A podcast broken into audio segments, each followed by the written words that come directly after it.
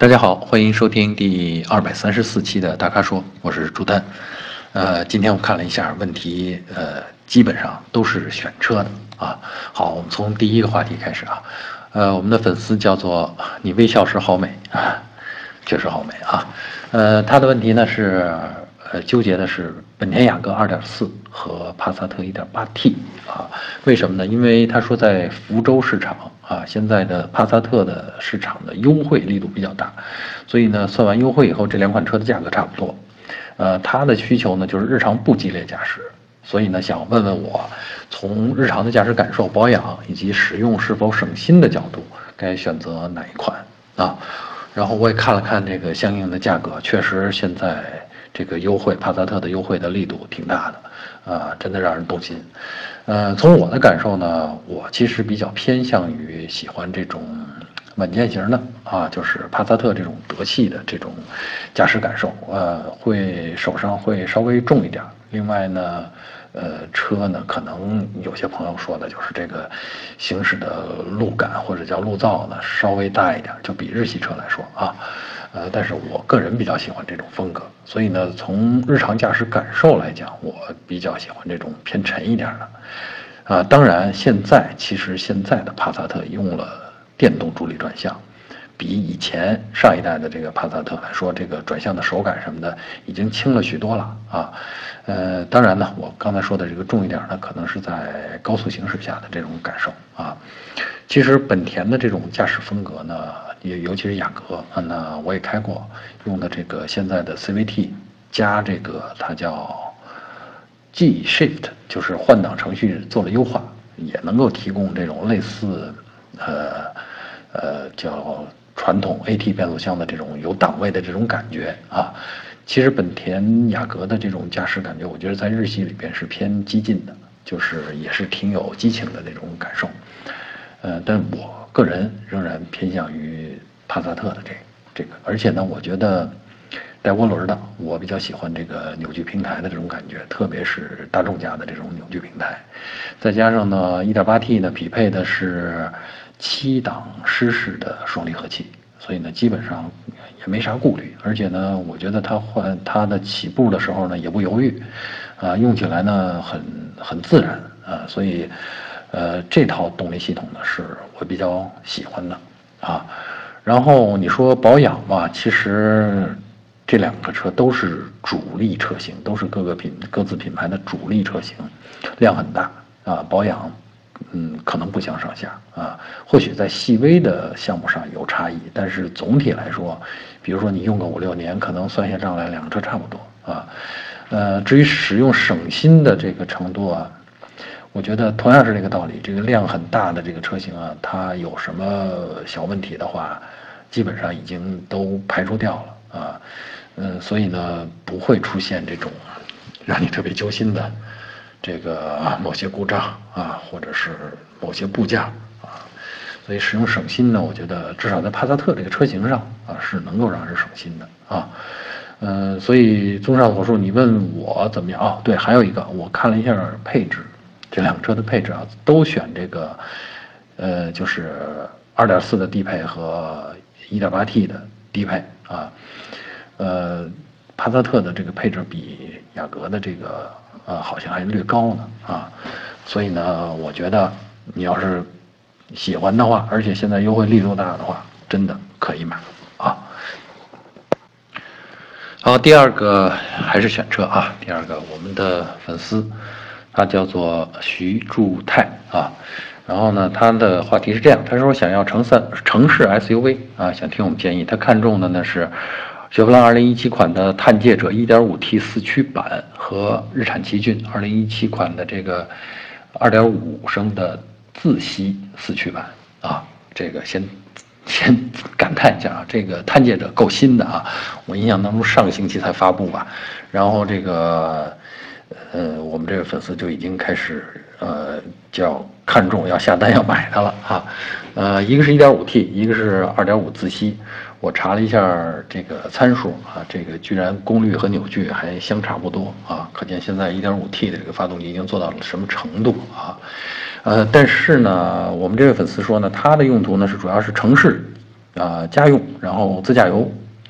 呃，其实真的，大家买车主要是这个用途，大家都差不多。呃，我是觉得哈，这车呢，家用没必要是四驱，包括自驾游，四驱都有点儿，反正是怎么说呢，有备无患，但是基本上用不上。以我多年自驾游的经验来看，基本上那个四驱是用不上的。呃，我觉得有一点儿小小的担心，呃，不是担心探界者怎么样啊，就是说，按照这个新车发布，然后我们试驾这个探界者，我们到现在为止还没有去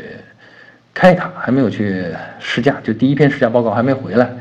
呃，测试呢也得再往后大概一两个月吧才能够测试它，所以呢，在这种情况下，你让我去贸然的评价它。呃，到底跟奇骏这么一个成熟的车比，他们怎么样？呃，我我还真不好下断言啊。但是呢，从我的感觉上呢，这个 1.5T 发动机呢，它配的是通用的那个六档，啊，手自一体的那个变速箱。而那个六档变速箱呢，之前在其他的车型上呢，也有一些大家有一些抱怨，就是说这个低速档啊，一二档这个它有点儿有点儿怎么说，有点儿闯，或者是有点儿。犹豫啊，换挡有点犹豫啊，就是不太顺畅啊。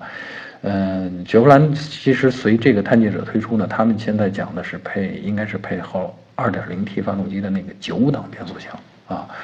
呃，重点是在那儿，新的技术是在那儿啊。所以呢，我觉得这个与其着急马上就买这个1.5四驱、1.5T 四驱，不如看看有没有 2.0T 两驱。啊，等我们这个试驾回来以后啊，大家再来看这个，可能可再来做这个比较，可能就更呃论据就更充分一些啊。啊，至于单纯这两款车比呢，我是觉得奇骏的感觉呢，可能更适合呃喜欢安静舒适的人啊，家用啊或者自驾游啊，它都会表现得更安静一点。而且我觉得奇骏如果是选奇骏的话，其实也没必要选四驱啊。二点五自吸的，呃，两驱就挺好啊，所以呢，综合下来呢，我建议我们这位粉丝等等看啊。还有一个理由也支持等等看，就是什么呢？雪佛兰的车呢，通常价格不会在市场上很坚挺，呃，所以呢，这个当然是它品牌影响力的问题，车本身没太大问题，是品牌影响力的问题。所以刚刚发布你就急着买，也许你等上两三个月，人家降了一万块钱呢，对吧？所以呢，我建议还是，如果不是特别着急的话，还真的是等上两个月再看，好吧？好，第三个问题是我们的粉丝叫 fish 啊，就是英文的鱼啊，fish，他提出来，他他问题很简单，就是大咖帮忙选车，哈，一句话说了，他说我主要在城市里开啊，凯迪拉克 XT 五和丰田普拉多的这个三点五啊，二选一，哪个合适？啊，问题很简单。呃，我还真琢磨了一下，其实这两个车风格差异很大，一个是这种时尚派，就是 XT 五时尚派这种，呃，很很硬朗的这种感觉啊，很时尚；另外一个呢是这个普拉多呢，是典型的越野车啊，呃，价位可能差不太多，但是我觉得这个两个车用途决定了他们的驾驶感觉显著的不同啊。那卡迪拉克呢，它的定位可能更多的偏向城市用途啊，是虽然是 SUV，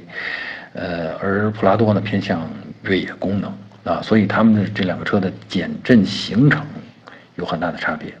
那凯迪拉克开起来呢更像一个轿车的操控感受啊，就是 XT5 开起来，虽然人家做的是一个挺威武的 X SUV 的样子，但是你驾驶起来它呢，呃，悬挂会比这个普拉多硬朗。啊，为什么硬朗呢？它整主要是应对城市路况比较平坦的这些地方，而普拉多呢，它其实是为了应对这个越野路况，所以它的悬架这个行程减减震行程比较长。那在城里边开，尤其是频繁的这个起步停车或者拐弯的话，你会觉得这个有点晃。啊，这个有点晃的，可能在多数人的感觉上呢，就是说，那我是不是开慢点儿啊？这个驾驶起来呢，就就就风格上就会有差异。那呃，凯迪拉克呢，可能更鼓励你去那种比较果敢的、比较果断的驾驶，而普拉多呢，就要求你有一定的预见性啊，你要照顾的方方面面多一些。但具体哪个合适，我觉得可能还是看人啊。一个是时尚西装啊，比较紧身啊；另外一个呢，可能是宽松的户外服装，但它提供了更多的功能性啊。这说的是普拉多。那至于哪个合适，每个人喜欢的风格不一样。那在北京也有不少人，我看就是喜欢普拉多，就是喜欢那种高高大大，然后开起来悠哉悠哉的那种感觉。啊，尽管人家停车位啊、下地库啊都会要格外小心一点，但人家就喜欢那个劲儿，所以呢，选普拉多的人也不少啊。所以我想我这么说完了以后呢，真的我们这位费氏同学还是看看自己是倾向于哪一种驾驶风格啊，只要找对了这个驾驶风格跟那车的风格匹配，那基本上不会买错，好吧？你看啊，接下来是我们第四个问题。第四个问题仍然说的是 SUV 选购的话题。我们这位粉丝的名字叫中年潮大叔啊的，我但愿这是一个他对自己的一个贴切的描述啊。然后呢，我看了一下他的选择是，他的纠结是这样的，一直纠结汉兰达的 2.0T 与3.5自吸的选择啊，挺好，都是汉兰达，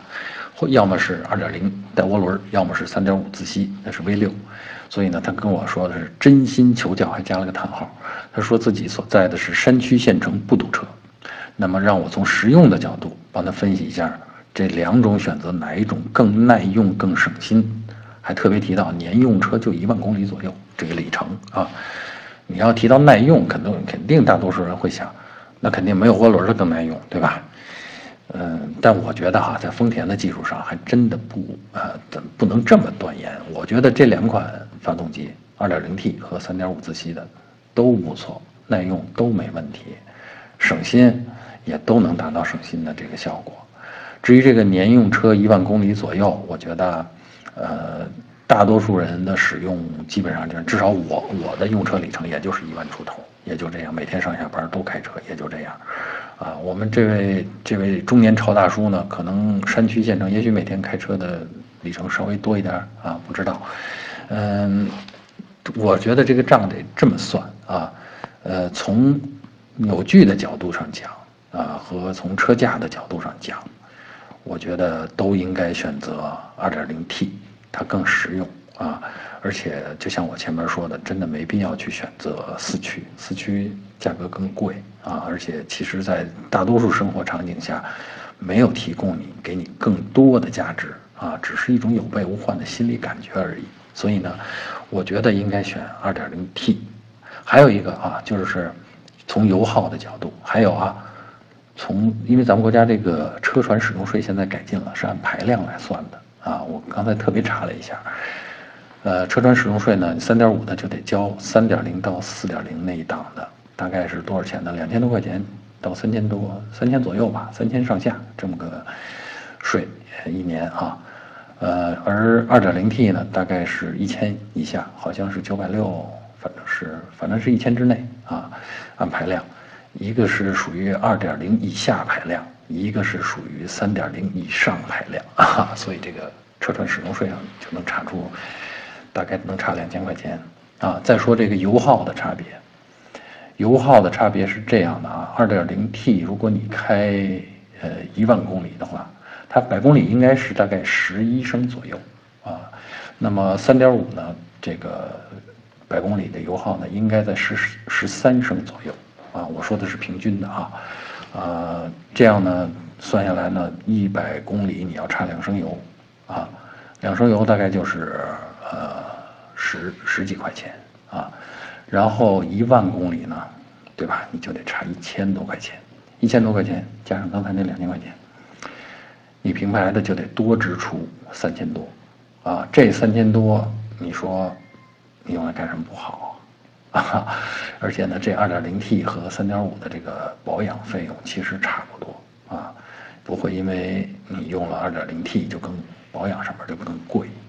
所以呢，从这个角度上讲呢，我也支持说你选，你还是选 2.0T 的啊，别纠结什么说耐用不耐用的问题。现在家家的发动机、家家的车都在上涡轮增压，因为这个是节油的，呃，主要的方法。所以呢，放心，你就去选这 2.0T 吧。好，第五个话题是关于这个用车的啦，或者是其实是关于二手车的。我们的粉丝叫 King 啊，英文名字就是 King 啊，他想问我们说，